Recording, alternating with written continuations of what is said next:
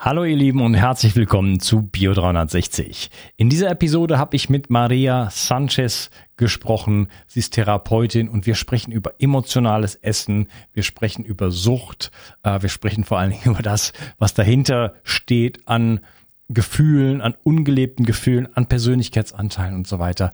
Und wie uns auch die Sucht, die Essstörung, ähm, das ist aber übertragbar auf sehr, sehr viele Dinge, eigentlich da in die Heilung führen kann. Wenn wir nur bereit sind, so ein bisschen mal nicht immer nur Strategien zur, des Widerstandes anzuwenden und immer nur auszuweichen und versuchen, das loszuwerden und dass wir so schön funktionieren können in der Gesellschaft und so schön den, äh, dem Raster entsprechen, äh, wie wir es gelernt haben, wie wir denn sein sollten, sondern hier geht es darum, dass wir in der Lage sind, auch uns erstmal so anzunehmen, wie wir sind und nicht uns verstellen müssen, ähm, um ja uns zu erlauben, geliebt zu werden.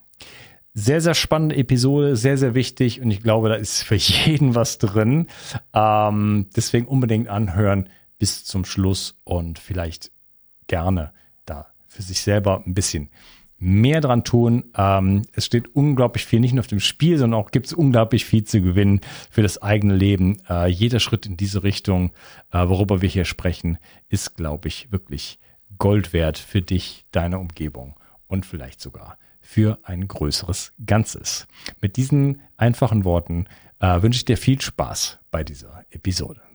Mood von Brain Effect versorgt dich mit seiner All-in-One-Formel mit vielen Adaptogenen in hoher Dosierung sowie Aminosäuren und Vitaminen.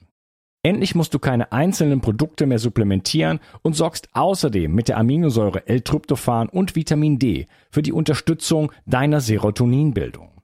So schaffst du beste Voraussetzungen für Zufriedenheit, Entspannung und Kreativität. In Mood findest du den Heilpilz Cordyceps, Rhodiola, Kurkuma, Vitamin D, K2, B1, B3, B12 und vieles mehr. Alle Inhaltsstoffe kann der Körper schnell aufnehmen, weil bei der Produktentwicklung explizit darauf geachtet wurde. Außerdem ist Mut für Veganer praktisch ideal. Und übrigens gibt es jetzt auch die leckeren Happy Bars mit Vitamin D und L-Tryptophan angereichert. Der Nussriegel ist somit eine tolle Ergänzung zu den Mutkapseln und besonders für diejenigen, die keine Kapseln schlucken können oder wollen. Mut und die Happy Bars findest du unter www.brain-effekt.com und mit dem Gutscheincode BIO360 bekommst du einen satten Rabatt auf deine Bestellung. Also, hol dir jetzt dein Plus an Ausgleich und guter Laune. Den Link findest du in der Beschreibung und in den Shownotes. Eine aus der alten Kultur- und Heilpflanze Hanf gewonnene Substanz nennt sich CBD und hat in letzter Zeit für Furore gesorgt. Viele Nutzer berichten von einer entspannenden, schlaffördernden und schmerzlindernden Wirkung. Die hochwertigen CBD-Öle von Hempamed aus dem Allgäu sind auf Bio-Hanfölbasis und werden in einem besonders schonenden Verfahren gewonnen. Dadurch kann der Körper es optimal aufnehmen. Insgesamt kannst du damit von den 450 verschiedenen wertvollen Substanzen der Hanfpflanze profitieren. Hempamed hat viele Jahre Erfahrung mit dem CBD-Öl und achtet besonders auf die Reinheit der Produkte. Neben dem reinen Öl bietet Hempamed auch Mundsprays, Kapseln, Pastillen, Körper- und Pflegeprodukte und sogar CBD für Tiere an. Du bekommst außerdem eine 30 Tage Geld-Zurück-Garantie. Und das Beste ist, mit dem Gutscheincode BIO360 bekommst du obendrein einen satten Rabatt. Den Link findest du wie immer in der Beschreibung, den Shownotes oder meinen Empfehlungen. Bio 360. Zurück ins Leben. Komm mit mir auf eine Reise. Eine Reise zu mehr Energie und fantastischer Gesundheit. Ich möchte dir das Wissen und den Mut vermitteln, den ich gebraucht hätte, als ich ganz unten war. Dabei will ich dir helfen, wieder richtig in deine Energie zu kommen. Zurück ins Leben. Hola María, ¿qué tal guapa? ¿Cómo estás? Estoy muy bien. Qué bien que hablas castellano. Me alegro Ja, muchísimo. Ja, ich habe genau da gewohnt, wo du herkommst. Mhm. Nämlich, ja, also nicht in Malaga, du kommst aus der Provinz Malaga, sagt man wahrscheinlich näher, ne? Oder Malaga, genau. Malaga? Nee, nee, aus der Provinz Malaga. Da Marbella in der Nähe da, genau. Okay. Genau. Dann hoch nach Ronda und dann Richtung Jerez, da habe ich gewohnt, zehn Jahre lang. Ach, wie schön. Wunderschöne Gegend. Wow, sehr schön. Das heißt, du sprichst richtig gut Spanisch dann. Ich spreche, ich habe schon noch mal, schon mal besser Spanisch gesprochen. Es ist jetzt schon neun Jahre, dass ich nicht mehr in Spanien bin, aber die Mutter meiner Tochter ist Spanierin und äh, ja, da, also irgendwann war es dann schon fließend so. Perfekt ist immer was anderes, aber das war schon ganz nett so. Schön. Ja, Jawohl. man kann sich mir was, auf jeden Fall mit mir unterhalten. Ich kann über Witze lachen und mit in Gruppen sein und so. Ja. Was hat dich denn dann wieder nach Deutschland gebracht? Äh, nichts, denn ich wohne für Südfrankreich. Ach so. okay. Da bin ich aber nur Alles meiner klar. Tochter hinter, hinterhergezogen. Ja. Äh, ja, und jetzt sind wir hier. Ich, ich kann hier, wenn ich hier zum Strand gehe, also ich wohne am, am, in, bei Perpignan am Mittelmeer. Äh, ja. Äh, wenn ich einfach zum Strand gehe, sehe ich direkt Cap de Creos, ne? also das, mm. äh, den spanischen Teil, da wo die Pyrenäen, genau. sag ich mal, ins, ins Mittelmeer fallen. Ja? Sehr schön. Und äh, der kürzeste Weg nach Spanien, ich glaube 40 Minuten. Hallo, ja. dann ist es ja auch wunderbar. Ja, also ja. oben so, so eine kleine Senke sozusagen über den Pyrenäen, Jonquera. Mhm. Dann wäre man, wäre man dann da. Ne? Also in Figueras bin ich in einer Stunde oder so locker. Wunderbar. Da kannst du ja auch dein Spanisch ein bisschen dann noch wieder auffrischen, ne? Ein bisschen. Ja, ich, ich liebe Spanien und die, und die spanische Mentalität, so auf jeden Schön. Fall. Ne? Mhm. Ähm, ja. In Frankreich bin ich, glaube ich, nicht für ewig, aber gut, jetzt ist jetzt bin ich erstmal hier. Hey, schön, dass du hier bist und ja. äh, ich freue mich auch. Schön. Ja. Äh, wir wollen heute über emotionales Essen sprechen, so mhm. alles Mögliche, was da drumherum so äh, was mhm. damit zu tun hat. Äh, da gibt's bestimmt ganz viele Aspekte. Ähm, ja, bin gespannt auf dein, deine Sicht darauf. Äh, Versuch selber ein bisschen was einzubringen. Da gibt's sicherlich viele verschiedene äh, Verknüpfungspunkte da. Ähm, mhm. Bevor wir aber einsteigen, vielleicht kannst du mal so ein bisschen was äh, über dich erzählen. Du sprichst ja zum Beispiel fließend Deutsch. So, wann bist du nach ja. Deutschland gekommen oder überhaupt wie? Was ist so, was ist so dein Werdegang? Was mit womit beschäftigst du dich und vielleicht hast du auch selber, vielleicht kannst du das schon mit einflechten, selber ähm, irgendwelche Verknüpfungspunkte zu diesem Thema. Ja, sehr starke Verknüpfungspunkte sogar. Ähm, ich bin eine selbst ehemals Betroffene. Ich wog bis vor einigen Jahren 30 Kilo mehr als heute und war extrem essgestört. Mein ganzer Alltag kreiste enorm um das Thema Essen. Und ich bin in Malaga geboren, in Andalusien, geboren und äh, bin, als ich äh, fünf Jahre alt war, sind meine Eltern viel mehr nach Hamburg gekommen. Also mittlerweile sage ich immer auch, bin ich auch schon eine Hamburger Dern geworden und lebe sehr gerne in Hamburg. Ich bin Autorin und Traumatherapeutin und habe hier in Hamburg auch mein Ausbildungs- und Seminarzentrum im Herzen Hamburgs. Und ja, ich bin zu der ganzen Thematik des emotionalen Essens auf der therapeutischen Seite ähm, gekommen, weil ich einen extremen Heilungsweg durchlaufen habe. Vor vielen Jahren, da war es aber nicht nur das Thema Essen, sondern es ging auch um eine schwere Depression und um schwere Angststörungen. Und resultiert ist das aus meiner traumatischen Kindheit. Ich komme aus einer Familie, wo viel Gewalt und Übergriffe an der Tagesordnung waren. Und eigentlich hatte ich meinen Lebensweg ziemlich gut vor Augen. Ich wollte nach dem Abitur Medizin studieren und wollte dann weiter auch in die Psychiatrie, Psychotherapie, weil mich das immer sehr interessiert hat. Aber eigentlich wollte ich das auch kombinieren mit alternativer Medizin und so weiter. Und nach dem Abitur gab es dann eine Stoffwechselerkrankung bei mir, die längere Zeit nicht entdeckt wurde. Und so nahm ich in wenigen Wochen, nachdem ich gerade wieder eine Crash-Diät gemacht hatte und abgenommen hatte, nahm ich in ganz kurzer Zeit 22 Kilo zu. Und der Zeiger ging immer weiter nach oben auf der Waage. Und die Ärzte wussten am Anfang überhaupt nicht, was da los ist. Und für mich war es so, das kann ich aber erst im Nachhinein sagen, dass diese Ohnmacht, nichts dagegen tun zu können, dass der Zeiger immer weiter nach oben geht, dass, ähm, dass das, wo ich am meisten Angst vor hatte, dass mein Essensmonster, wie ich es damals genannt hatte, damals glaubte ich noch an den Schweinehund, ähm, dass das jetzt hervorkommen würde und ich würde ins Unendliche zunehmen und essen. Ja, und dann begann, um es abzukürzen, innerhalb von einigen Jahren ein ganz tiefer Heilungsweg, in dem ich eine Art Selbstbegleitung oder es ist eine emotionale Selbstbegleitung entwickelt habe. Daraus hat sich letztlich eine Therapieform entwickelt, wo die Psychologie und die Spiritualität sehr eng zusammenkommen.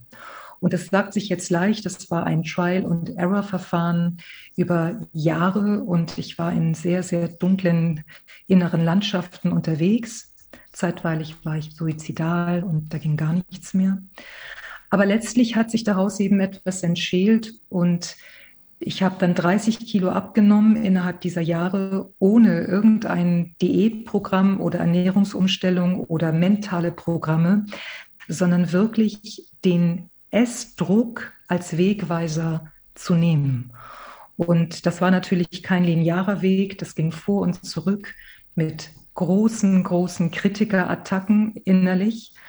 Ähm, weil natürlich, wenn ich schon dann weiter ungesunde Nahrungsmittel gegessen habe, war natürlich die Kritiker in meinem Kopf waren laut nach dem Motto, wie willst du denn hier abnehmen? Was soll denn das werden? Aber letztlich hat es mir wirklich geholfen, auf eine viel, viel tiefere Ebene zu kommen. Denn ums Essen geht es letztlich nie. Es geht immer um die darunterliegenden Gründe. Und diese emotionale Selbstbegleitung zeige ich halt Menschen in Seminaren, in Online-Kursen, in Büchern, spreche ich darüber und es hat sich immer weiterentwickelt, sodass es mittlerweile nicht mehr nur ums Essen, am Essen entlang geht. Das nennt sich Sehnsucht und Hunger. Den habe ich den ganzen, den Namen Sehnsucht und Hunger gegeben. Sondern so konnten auch meine Depressionen, meine Ängste Heilung erfahren. Und so hat sich das immer weiterentwickelt. Am Anfang in meinem Wohnzimmer, wo Leute mich gefragt haben, eben, kannst du mir die Übung zeigen, diese Selbstbegleitungsübung. Und es ist ein tiefer innerer Weg. Es ist kein leichter Weg. Wir haben nicht mit dem Essen begonnen, weil es uns gut ging oder andere chronische Symptome sind nicht einfach so da.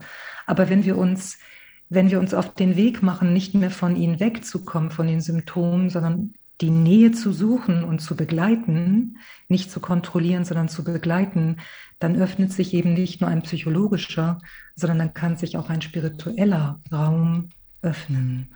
Und das war für mich ein Weg des Aufwachens. Das war und ist immer noch ein sehr tiefer, weiterführender Weg. Also Essen spielt seit Jahren keine Rolle mehr für mich.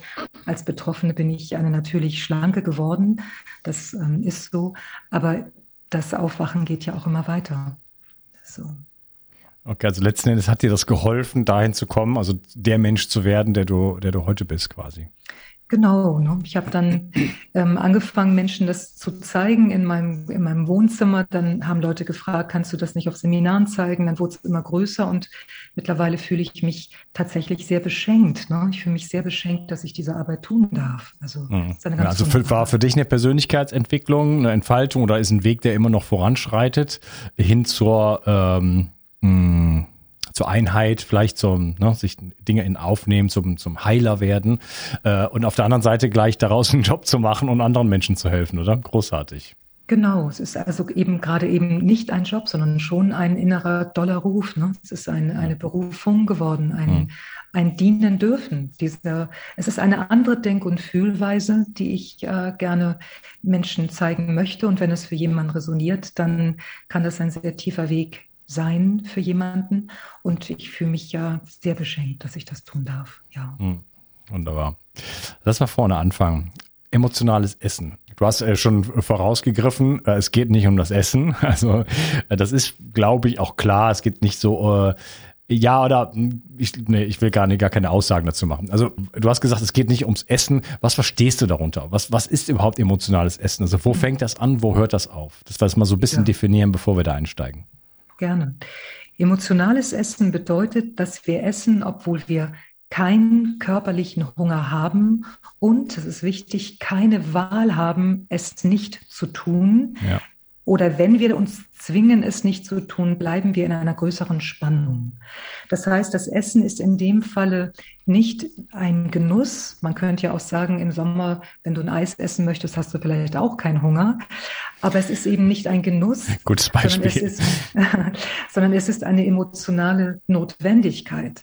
Das heißt, du beginnst ähm, eine Mahlzeit zum Beispiel hungrig und kannst dann nicht stoppen. Dein Körper sagt, ich bin satt, aber du kannst nicht stoppen ähm, ist also quasi immer zu viel oder du hast von vornherein keinen Hunger. Und wenn man das mal von der biologischen Warte aus betrachte, dann ist es ja ein Phänomen, denn wir werden ja schon als Babys mit einer natürlichen Wechselwirkung von Hunger und Sattsein geboren. Ein Baby dreht sein Köpfchen weg, wenn es satt ist. Ähm, und die spannende Frage ist ja, was ist geschehen im Leben von Menschen, dass diese, dieses natürliche Wechselspiel aus der Kraft gesetzt wurde. So. Ja, äh, und da werden wir uns drüber unterhalten. Das ist äh, nämlich genau deiner Meinung. Das ist natürlich äh, eben schon bei Babys, bei kleinen Kindern ähm, eigentlich vorhanden, aber äh, ja, da wollte ich eigentlich später zu kommen. Da gibt's ja ganz viele äh, gesellschaftliche Einflüsse schon. Ne? Und ich rede jetzt einfach nur mal von Erziehung und solchen Dingen, von ist dein Teller auf und solchen Sachen, wo wir schon so in, gegen diese Autoregulierung eigentlich gehen. Aber lass uns da später drüber sprechen. Das, was, was, was du so beschreibst, du sagst ja, äh, äh, da können wir ähm, derjenige kann das nicht stoppen. Ne? Das ist dann, äh, wenn man jetzt quasi über das Verlangen, über das eigentliche Verlangen hinausgeht oder dem, dem wirklichen Verlangen gar nicht nachgibt oder es gar nicht hört, wenn du sagst, man hat von vornherein keinen Hunger, äh, aber nicht stoppen können. Und da gibt's ja auch noch sowas wie, okay, man isst sich vielleicht komplett satt und dann legt man noch irgendwie dreimal Nachtisch drauf und so weiter, wenn man eigentlich schon so, ah, voll befriedigt ist und so weiter. Ne? Alle möglichen Variationen davon. Und dann diese ganzen Essstörungen mit äh, sich voll hauen, übergeben, nicht essen, vorgeben, nicht zu essen und dann nachts aufstehen und sich den ganzen Kühlschrank reinziehen, dann wieder übergeben und so weiter. Ne?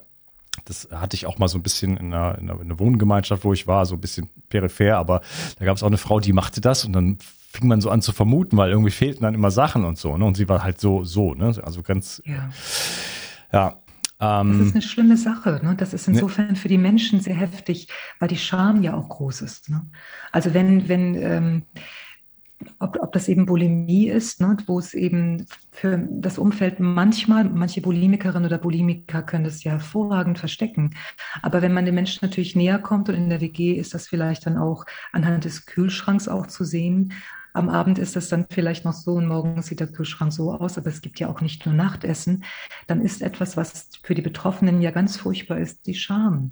Das war auch bei mir früher so, wenn ich als Kind nachts aufgestanden bin und, ähm, und Essanfälle hatte und am nächsten Morgen hieß es, Maria, du hast schon wieder zu viel gegessen, dann bin ich im Boden versunken. Die Scham ist dann so schlimm. Dabei ist es ja wirklich ein Hilferuf. Jemand sagt eigentlich die ganze Zeit Hilfe. Ja. Ja, und diese Scham, das ist ja ein, ein schon auf, fast auf die Spitze getrieben, sich selber verleugnen, ne? Das nachts genau. irgendwo raus. Wir waren dann in der WG, also ich war der, der Freund von der Frau, die in dieser WG gewohnt hat, aber dann war es so, hast du den Käse gegessen? Da war doch gestern noch Käse. Nee, ich habe den nicht gegessen. Ne? Da kamen dann verschiedene Personen in Frage, so, nee, ich habe den nicht gegessen. Das kann doch nicht sein. Und dann irgendwann so, hm.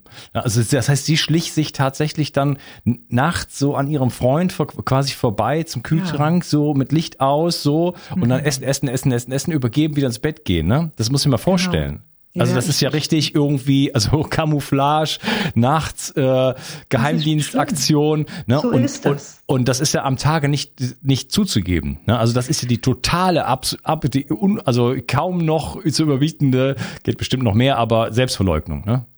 Genau, und das, und das macht ja auch den Suchtcharakter so deutlich, weißt du?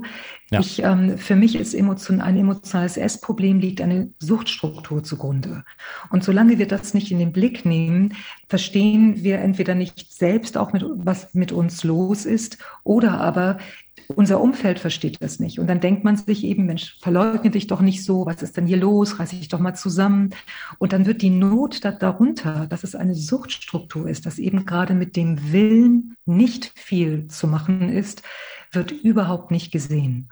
Und ich finde das wunderbar, auch dass wir jetzt hier sprechen. Ich finde es so wichtig, dass ähm, Betroffene aus dieser Schamecke rauskommen, egal ob es Bulimie ist oder ob es ähm, übermäßiges Essen ist, ganz egal, ja. Ähm, dass mit den Menschen ist einfach nichts verkehrt. Sie haben eine Suchtstruktur. Und da braucht es eine, eine Annäherung, die nicht von Strenge und Kontrolle, sondern von Liebe, von ich lerne mich tiefer kennen. Welche Seite in mir schleicht sich am Freund vorbei zum Kühlschrank nachts, wissend, am nächsten Morgen wird es schlimm sein können, wenn Leute sagen, wo ist der Käse geblieben? Also das macht ja kein Mensch freiwillig. Ja, ja. Äh, Sucht, wenn Sucht da ist, also im Extremfall sowas wie Heroinsucht oder so, äh, kann man sich vielleicht vorstellen, wo derjenige dann da irgendwie tagelang zittert und so weiter, wenn man schon mal irgendwie, weiß ich nicht, Christian Elf gesehen hat oder sowas, kann sich das vorstellen. Aber irgendwo äh, kennen das sicherlich viele Leute, bestimmt nicht alle Leute, ne? aber äh, die, die emotionalen Muster, Traumata, Entwicklungstraumata und so weiter, die da, da äh, drunter herliegen, die betreffen ja die allermeisten Menschen zu unterschiedlichen Graden, ganz klar. Ähm, aber diese Süchte exprimieren sich ja, drücken sich ja aus in ganz vielerlei Hinsicht. Ne? Es, es muss ja nicht nur Zigaretten, Alkohol, äh, Essen und so weiter sein. Es gibt Spielsucht, es gibt aber auch Arbeitssucht. Ja? Genau. Äh, wer jetzt sagt, ah nee, mit Sucht habe ich nichts zu tun, äh, dann aber auch ein sehr strenges Dinge verfolgen. Da sprechen wir auch noch drunter, wie, wie von mir aus Gesundheit oder Diäten, ne, wo man sich so an genau. so, einen, so einen Kader irgendwie so klammert, ne, wo man das ne, irgendeine bestimmte Richtung irgendwie gnadenlos durchziehen muss. Äh, Sport. Ne? Genau. also ständig Sport, äh, ne, weil man Ganz auch, genau. da, da, sprechen wir gleich noch vielleicht drüber, äh, auch dann so diese Zustände eigentlich erfährt, die man in Wirklichkeit sucht. Also sich irgendwie halt über einen anderen Weg Bedürfnisse erfüllt, die man selbst, die ansonsten quasi mit Scham belegt sind oder wo man auch Muster gelernt hat, die oder beziehungsweise nicht gelernt hat, wie komme ich eigentlich dahin, meine Bedürfnisse wirklich zu, zu äh, erfüllen oder die vielleicht sogar sogar auszudrücken ja? und dann das halt halt auf Umwegen quasi macht. Genau. Und auch, ich finde auch, du hast eben schon ein paar Sucht, äh, Süchte genannt. Es gibt einfach Süchte, die sind gesellschaftlich anerkannt. Ne? Wenn jemand viel arbeitet, dient er der Gesellschaft quasi, dann wird das eher oft äh, gefördert. Aber es gibt ja auch ähm, Kaufsucht. Ne? Das ist ja auch äh, für die Industrie nicht so schlecht, aber für Menschen, solange es jetzt nicht ähm, in Bereiche kommt, wo du dich hoch verschuldest. Es gibt einige Menschen, die haben, Kauf, haben Kauf, Kaufsüchte, aber es fällt gar nicht richtig auf. Mhm. Oder eine Frau sagte mal auf einem Seminar äh, zu mir, dass sie neidisch sei auf ihre Freundin, die hätte eine Putzsucht. Bei ihr sei es immer picobello, ja. Ihre Sucht würde man nicht entdecken ohne weiteres, aber bei ihr, die eben ein Essproblem hatte, bei ihr war das eben so, da würde das eben sofort sichtbar werden, ja. Und es gibt Süchte, die sind eben gesellschaftlich anerkannt. Auch übrigens jemanden helfen müssen, das ganze Retterthema, ja, was übrigens oftmals bei manchen Menschen zumindest oft mit emotionalem Essen zusammenhängt. Ich muss helfen, ich muss in Aktion bleiben, ich darf nicht stehen bleiben, um mich zu spüren. Ich ähm, bin in diesem ganzen Kreislauf drin. Und wenn ich endlich Zeit für mich habe, dann greife ich eben zum Essen, denn hier kann ich endlich sagen, jetzt komme ich. Jetzt tu nur noch etwas, jetzt tue ich nur noch mal was für mich. Damit möchte ich natürlich auf gar keinen Fall äh, kritisieren, dass Menschen andere Menschen helfen. Das wäre ja absurd. Aber es ist interessant, sich zu fragen, aus welcher Motivation heraus tue ich das? Denn wenn ich es tue, damit ich mir selbst nicht begegnen muss, dann könnte man wieder von einer Suchtstruktur sprechen. Wenn ich es nicht aushalten kann, stehen zu bleiben, mich mit mir zu beschäftigen, mir zu begegnen und ich muss immer ersatzweise jemand anderem begegnen, dann zahlen wir das eben manchmal auch über das Essen. Als Währung zahlen wir dann Essen. Das ist ja wieder dann ein sich falsch machen. Ne? Das Scham hattest du gesagt. Ne? Das ist ein, ich bin nicht richtig, das ist ja das Grundtrauma eigentlich, ne? Entwicklungstrauma. Ich bin so nicht richtig. Äh, ich muss mich verstellen, um geliebt zu werden. Ne? Genau, wobei ich tatsächlich, ähm, also Entwicklungstrauma ähm, halte ich, ähm, ist eine ganz, ganz wichtige Sache, dass es immer bekannter wird. Aber in der Tat spreche ich sogar noch von einem anderen Trauma, nämlich von einem Urtrauma. Darüber habe ich auch in meinem letzten Buch geschrieben, weil ich glaube, dass es in unserer Gesellschaft eine eine Gleichsetzung gibt, also psychische Gesundheit bedeutet gleich gut zu funktionieren. Und das ist etwas, wo ich eben respektvoll kritisch drauf schauen möchte. Denn für mich ist es absurd, von einer psychischen Gesundheit zu sprechen, wenn nicht die Beziehung zu sich selbst mit in den Blick genommen wird. Und dann kann es eben sein, dass manche Menschen sehr erfolgreich sind, gut funktionieren, sozial wunderbar eingebunden sind, aber genau genommen nicht eine, keine gute Beziehung zu sich selbst haben. Und deshalb ähm, plädiere ich dafür oder möchte ich einladen, da ein bisschen feiner hinzuschauen, wenn man möchte. So. Ja, da, da gibt es natürlich in der Geschichte äh, aktuell wie in der Vergangenheit natürlich ganz viele Be Beispiele für, ne, wo jemand beispielsweise in der Öffentlichkeit hoch anerkannt ist genau. äh, idolhaft. Ne? Ich sag's mal zum Beispiel Michael Jackson. Und dann im Hintergrund passieren irgendwelche Dinge. Äh, dieser, mir fällt gerade der Name nicht mein, aber das gibt's äh, Jim, Jim äh, ach, ganz bekannter äh, BBC-Moderator. Mhm. Ja, der äh, Freund war von von von von von äh, von äh, von hier, der, König, äh, der englischen Königsfamilie Charles und so weiter, Sir und was was ich was und mit Paul McCartney und so weiter. Der hat äh, Tausende von Kindern missbraucht über Jahrzehnte. Ja, ja der hatte Schlüssel zu den Krankenhäusern, hat sich so, der hatte eine Fernsehsendung, ja. äh, wo er äh, die Kindern den ihre ihren größten Wunsch erfüllt hat, ihren großen Traum und dadurch hatte der dann quasi Access zu irgendwie äh, also Spezialräumen in diesen Krankenhäusern und so weiter. Also wirklich Abgründe, die sind unfassbar. Ich will damit nur sagen, so äh, das, was gesellschaftlich anerkannt ist, so wow, das ist der Typ war, der hatte Charisma, der war cool, der war, weiß ich nicht was, der war ein Popstar, ein richtiger, der war der größte, Jimmy Savile heißt der, äh, größte äh, Moderator aller Zeiten so bei der BBC. Ja, und das ist das und das ist nur die Spitze des Eisbergs, weil da gibt es einen ganzen Sumpf bei der BBC. Der war ja nicht alleine. Ja. Und ja. also erstmal ist das natürlich furchtbar und zeigt eben auch, dass dass eine emotionale Reife natürlich erstmal gar nichts damit zu tun hat, ähm, was du nach außen darstellst, sondern es zeigt sich eben, wie bist du in Kontakt mit dir. Wenn du in Kontakt mit dir bist, in, einem gut, in einer guten Beziehung mit dir stehst, dann holst du dir natürlich Hilfe. Wenn du merkst, dass bestimmte pädophile ähm, Strömungen in dir auftauchen, dann holst du dir hoffentlich Hilfe. Aber ich finde es sogar, wenn wir das, ähm, was du erzählst, ist ja sehr wichtig und ich finde sogar, man kann es ja noch weiter fassen.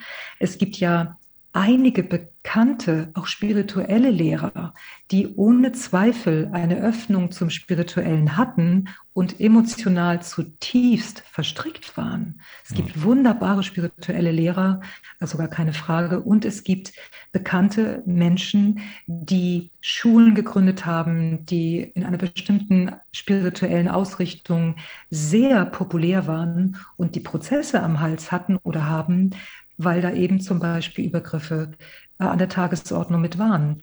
Das emotionale Reifen kann nicht geschehen, wenn man von der Tiefe ausgeht, ohne dass es aus meiner Erfahrung irgendwann in eine spirituelle Öffnung geht. Aber du kannst eine spirituelle Öffnung haben, du kannst eine geistige Schulung deines Bewusstseins haben und trotzdem emotional tief verstrickt sein.